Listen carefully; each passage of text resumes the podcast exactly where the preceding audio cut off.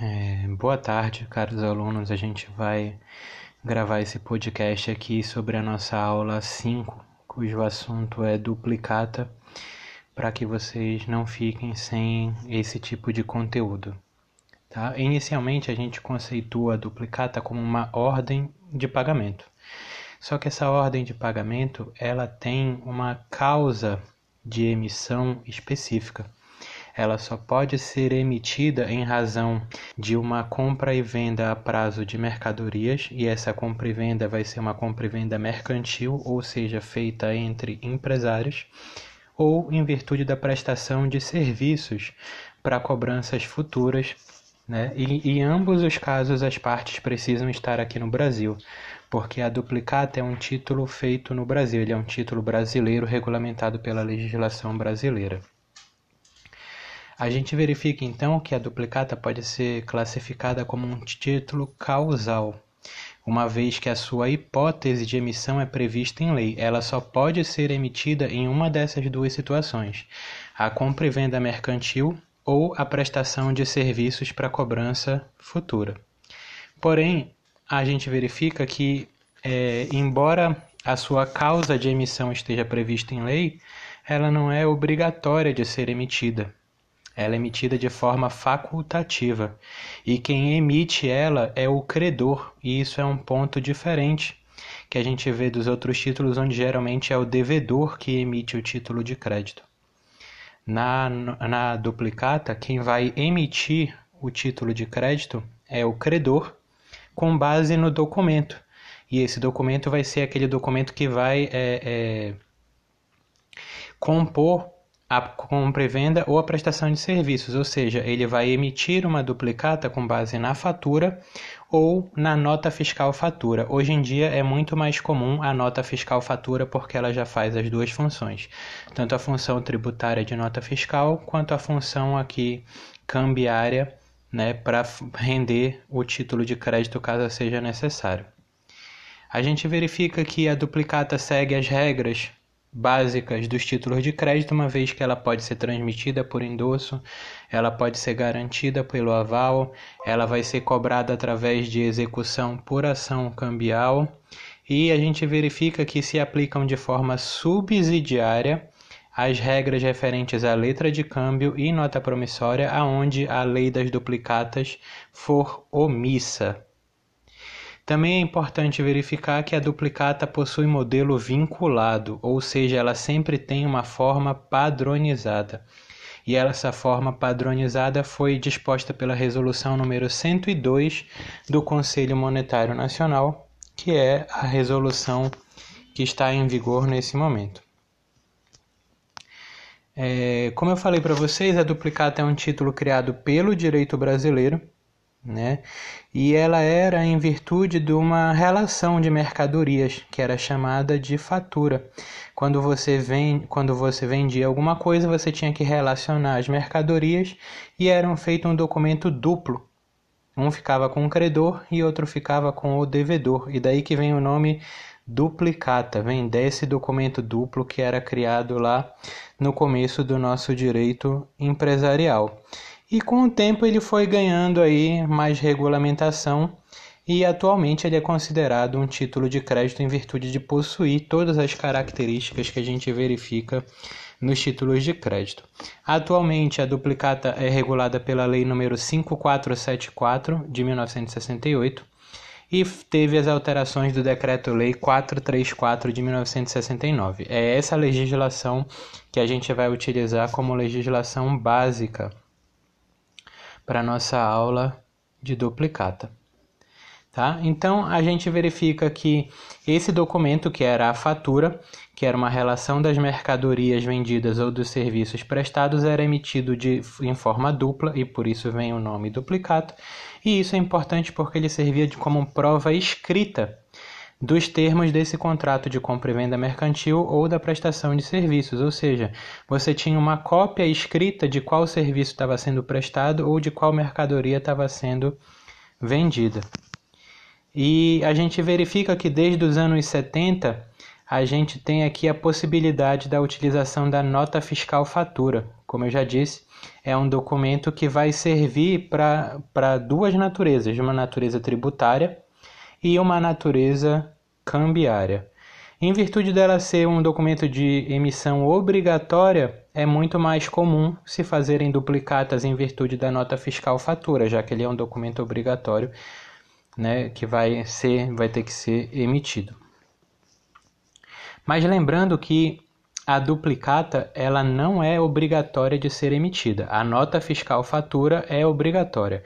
A duplicata é facultativa. O vendedor só vai emitir a duplicata se ele quiser. Como eu falei para vocês, essa é uma diferença da duplicata para os outros títulos, porque na duplicata quem vai emitir o título é o credor. O credor é aquele que vendeu as mercadorias ou que, que prestou o serviço. Então, esse é o único documento que ele pode emitir. O devedor pode pagar com cheque, pode pagar com nota promissória, pode pagar com letra de câmbio, mas são documentos que o credor emite. A duplicata é o único documento que o vendedor emite. Então fica essa diferença aí, né, que o, o, o vendedor ou prestador de serviços pode emitir a duplicata. O, aquele que comprou ou aquele que, que tomou o serviço, né, que contratou o serviço, pode fazer os outros títulos de crédito. Essa é uma diferença bem interessante que a gente verifica que diferencia bem a duplicata dos outros títulos de crédito, tá? E quando eu digo que ela é, serve para compras a prazo, né, o pagamento tem que ser a prazo, esse prazo entende-se na lei das duplicatas como sendo aquele de 30 dias ou mais ou seja, precisa ser pelo menos 30 dias para pagamento. Pode ser um pagamento à vista ou pode ser um pagamento parcelado, mas ele precisa ter pelo menos 30 dias da data de emissão. É, e você vai emitir, né? E depois vai, vai verificar a data que a entrega, a mercadoria foi entregue ou que o serviço foi prestado e aí vai contar esses 30 dias. A gente verifica que na duplicata a gente tem três relações jurídicas: a do sacador. Sacador é aquele que cria a duplicata. E eu acabei de falar para vocês que quem cria a duplicata, nesse caso, é quem vende ou quem presta o serviço. Ele vai ser o único título que vai ser emitido pelo credor. Tá? E é importante aqui que ele seja é, considerado empresário ou profissional liberal. A gente verifica que a compra e venda tem que ser uma compra e venda mercantil ou a prestação de serviços. Então você precisa que ele tenha uma certa natureza jurídica específica, que é a daquela que o, é o do sujeito que vai é, exercer atividade empresária. Já o sacado, o sacado vai ser o devedor principal. O devedor principal na duplicata vai ser o comprador do bem ou o contratante do serviço. E ele vai passar de sacado a devedor principal após o aceite, quando ele vai se tornar o aceitante, conforme a gente já estudou lá na nossa aula sobre letras de câmbio. E por fim, a gente tem o tomador. Tomador é o beneficiário, aquele que vai receber o dinheiro. Nas duplicatas, sempre essa é uma característica básica da duplicata. O primeiro tomador vai ser o sacador. Então, o sacador vai ser sempre sacador e tomador ao mesmo tempo. Só depois, se essa duplicata circular, é que você vai ter diferenciação dessas relações jurídicas. É, quanto aos requisitos das duplicatas, a gente tem aqueles requisitos que são comuns, precisa da gente capaz, inexistência de vícios da vontade e o objeto lícito, mas a gente também tem requisitos que são específicos da duplicata.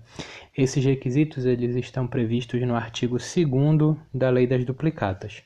O primeiro requisito é tem que ter escrito duplicata em português. Aqui no Brasil, no caso, né, tem que estar em português, tem que estar no idioma que ela foi emitido tem que ter a data de emissão, é um, é um, é um dado obrigatório, a data que a duplicata foi emitida, e a sua numeração. As duplicatas têm que ser numeradas, então elas precisam de número de ordem. O segundo requisito é o número do documento que gerou a criação da duplicata, ou seja, você precisa identificar qual foi a fatura que deu origem à duplicata ou qual foi a nota fiscal fatura que deu origem à duplicata. O terceiro requisito é a data do vencimento. Na duplicata, a gente só tem vencimento a dia certo, ou seja, você vai dizer exatamente o dia, ou o vencimento à vista. E a gente já viu que vencimento à vista é aquele vencimento que se dá com a apresentação. Nós não temos certo tempo da vista nem certo tempo da data. O próximo requisito: nome, identificação e domicílio, tanto do sacador quanto do sacado. Ambos precisam estar devidamente identificados. A gente precisa também do valor, que vai ser pago, uma vez que ele é um título de crédito líquido e certo, ele precisa ter um valor exato, feito por extenso. O próximo requisito é a praça de pagamento, ou seja, o local em que a duplicata deve ser paga. Na omissão desse dado, a gente utiliza a presunção, e a presunção é o domicílio do sacado. Por que o domicílio do sacado? Porque na duplicata o sacado vai ser aqui depois do seu aceite o devedor principal. O próximo requisito é a cláusula à ordem. A duplicata obrigatoriamente tem que ter a cláusula à ordem. A cláusula não à ordem só pode ser colocada em endosso posterior, ou seja, só depois que ela já circulou uma vez. Você não pode criar uma duplicata e colocar a cláusula não à ordem nela. O próximo requisito é o aceite, né? Precisa ter o campo para que o sacado aceite, porque ele vai reconhecer é, aquele documento e a obrigação de pagar e vai assinar.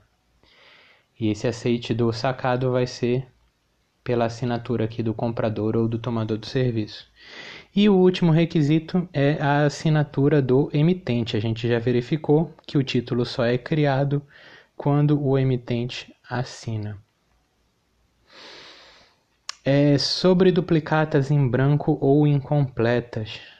É importante a gente verificar que a duplicata tem duas características interessantes. Uma, ela é um título causal, ou seja, a sua hipótese de emissão está prevista em lei, e ela é um título de modelo vinculado, ou seja, o seu modelo é um modelo formal previsto em legislação, de forma que a gente não vai poder ter a duplicata em branco ou incompleta, conforme a gente já viu nos outros documentos, uma vez que essa duplicata vai ter que tirar os seus dados da fatura ou da nota fiscal fatura que lhe deu origem. O único campo aqui que a gente vai poder ter em branco vai ser a praça do pagamento, onde a gente vai ter a presunção de ser o domicílio do sacado. É, quanto à emissão em si, a gente não tem muitas novidades, tirando o fato né, de que ela exige uma compra e venda mercantil ou a prestação de serviços por ser um título causal. De resto, ela é muito semelhante com tudo que a gente já estudou sobre letra de câmbio e o próprio é, cheque. Mas o interessante é que, como eu já falei, ela representa uma nota fiscal fatura ou uma fatura. Então, esse documento ele vai ter que embasar a criação da própria duplicata. Né? Os dados que vão estar na fatura ou na nota fiscal fatura precisam estar também na duplicata. Uh, deixa eu ver o que mais aqui.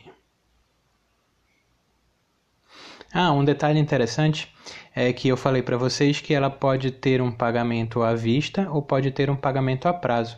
E esse pagamento a prazo ele também pode ser parcelado. Na hipótese de parcelamento, existem duas opções para o sacador. Ele pode criar uma única duplicata e nessa duplicata ele discriminar vários vencimentos diferentes. E aí, toda vez que for pago um, ele tem que dar a quitação daquele vencimento.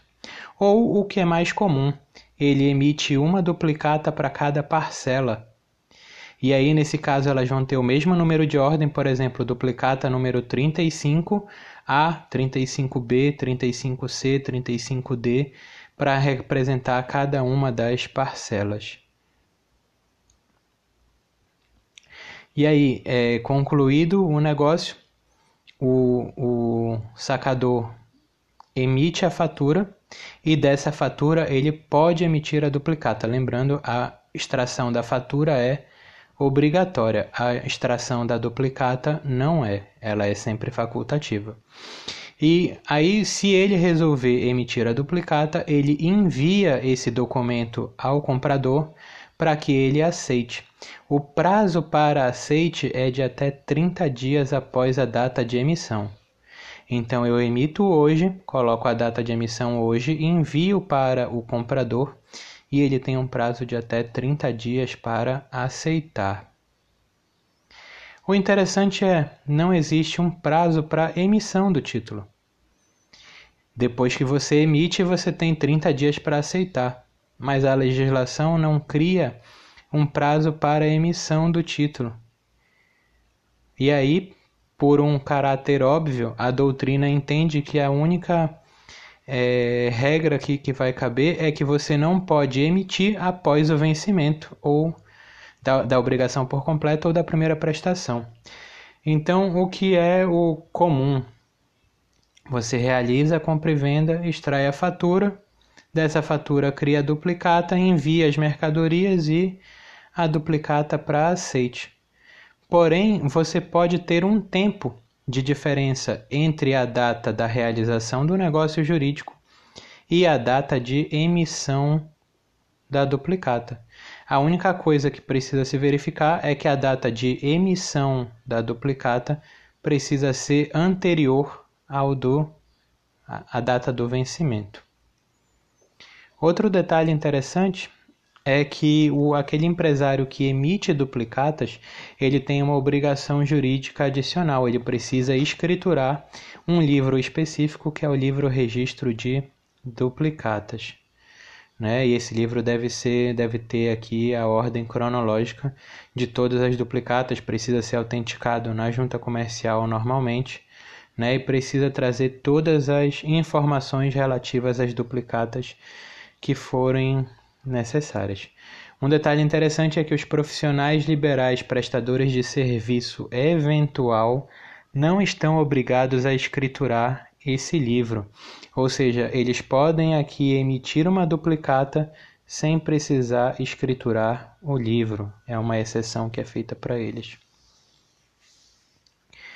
É, outro detalhe interessante é o porquê dessa escrituração. Essa escrituração ela serve tanto para você ter um registro né, de todas as duplicatas que foram emitidas, mas também principalmente para o caso de extravio da duplicata. No caso de extravio da duplicata, você pode emitir uma triplicata. E essa triplicata vai ser com base nos dados que tiverem escriturados nesse livro específico. É, o nosso último tópico para é, esse podcast de hoje vai ser sobre o aceite. Sobre o aceite da duplicata, a gente tem muita informação para ser passada. Então, eu já falei para vocês que ela deve ser remetida é, ao sacado para aceite no prazo de 30 dias da emissão. Porém, o que, que acontece? Essa regra vale quando é o próprio sacador que envia para aceite. Só que é muito comum hoje em dia também que a compra e venda ou a prestação do serviço seja feita em outra comarca, em outro município. E muitas vezes não vai ser o próprio é, vendedor ou realizador do serviço que vai até o outro município levar a duplicata. Então ele pode aqui criar um mandatário especial, ou seja, um procurador para colher o aceite Então ele pode enviar esse documento para um procurador especial que resida no domicílio do sacado, e uma vez que esse procurador receba o documento em suas mãos, ele tem o prazo de 10 dias para procurar o sacado para colher o aceite do sacado. Então nós temos duas datas de aceite diferentes. Uma data de 30 dias a contar da emissão, se ele for feito pelo próprio sacador, se o próprio sacador levar o documento para o sacado aceitar, ou um prazo de 10 dias contados da data do recebimento do título na praça de pagamento, se esse aceite for ser colhido por mandatário especial, ou seja, por procurador. É, outro detalhe interessante é que quando a duplicata não for à vista, o, o sacado deve aceitar e deve devolver o documento no prazo de 10 dias contados da apresentação. E aí, claro, ele deve devolver esse documento devidamente assinado, né?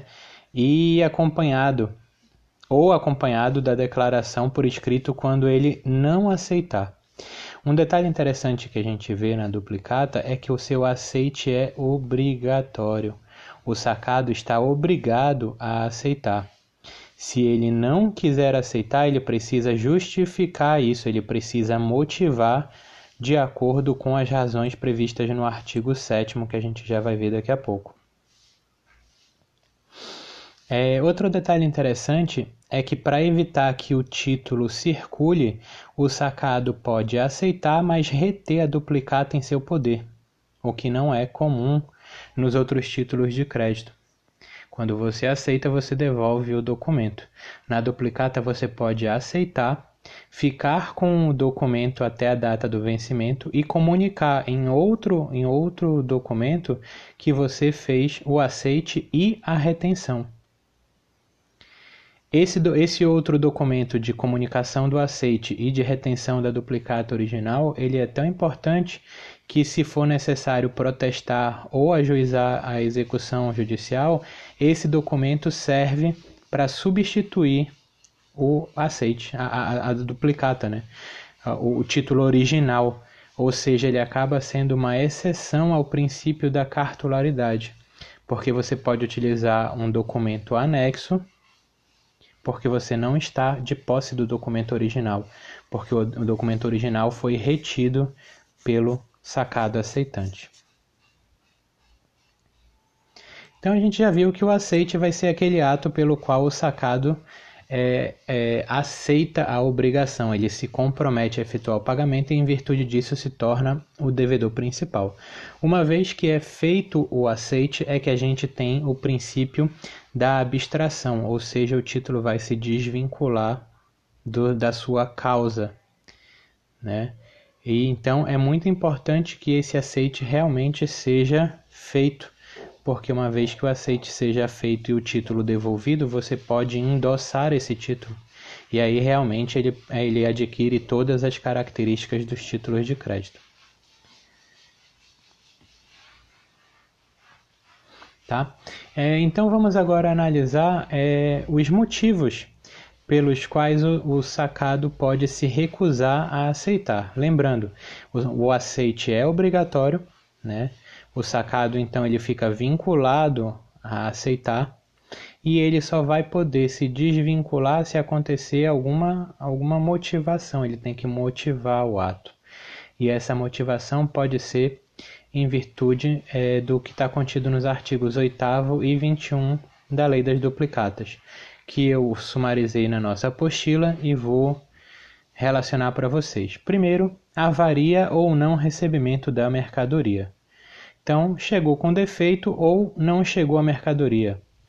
Não correspondência com os serviços efetivamente contratados. Eu contratei o serviço A, foi feito o serviço B.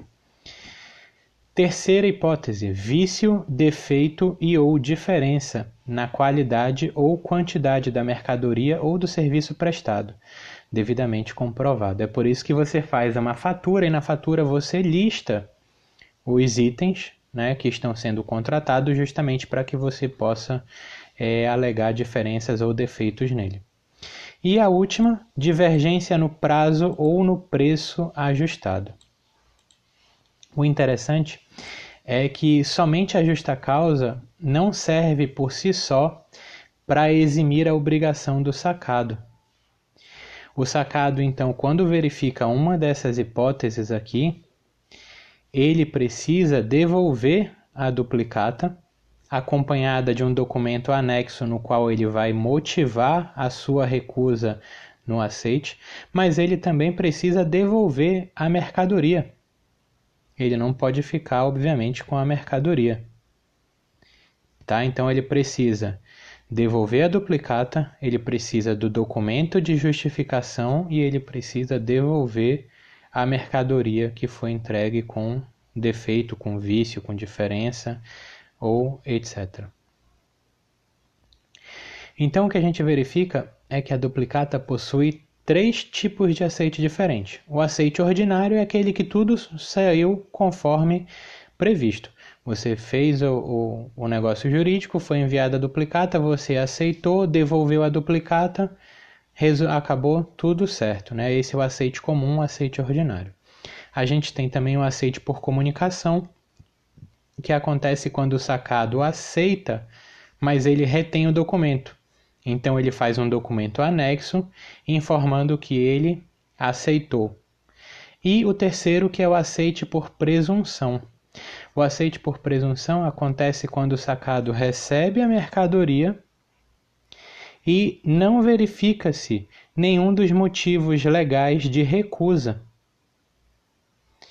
Então, se ele recebeu a mercadoria ou o, o, o, serviço foi prestado e não há nenhum dos motivos previstos no artigo 8 e 21, e, e mesmo que não tenha sido devolvido o título, não tenha comunicação de aceite, acontece o aceite por presunção. Então, o aceite pode ser presumido se não houver o, o a atitude do sacado. Então a gente verifica que é ônus do sacado fazer aqui a comprovação é, da, da, do motivo, né? além, é claro, de devolver a duplicata. Então é ele que tem que ter o ato necessário aqui para não ficar vinculado. Ele precisa devolver a duplicata, ele precisa justificar o motivo da devolução baseado nos artigos na lei e ele precisa devolver a mercadoria. Se ele não fizer essas três coisas, acontece o aceite por presunção. É, e isso é, vai acabar impactando também nas formas de protesto, porque a, a duplicata ela pode, vai, ser, vai poder ser protestada por algumas formas diferentes né? E uma dessas formas é justamente pela não devolução ou pelo não aceite. Mas a gente vai estudar isso no momento apropriado. Ah, então nós vamos encerrar a nossa aula de hoje sobre a duplicata. Nós vimos do ponto 5.1 até o ponto 5.6.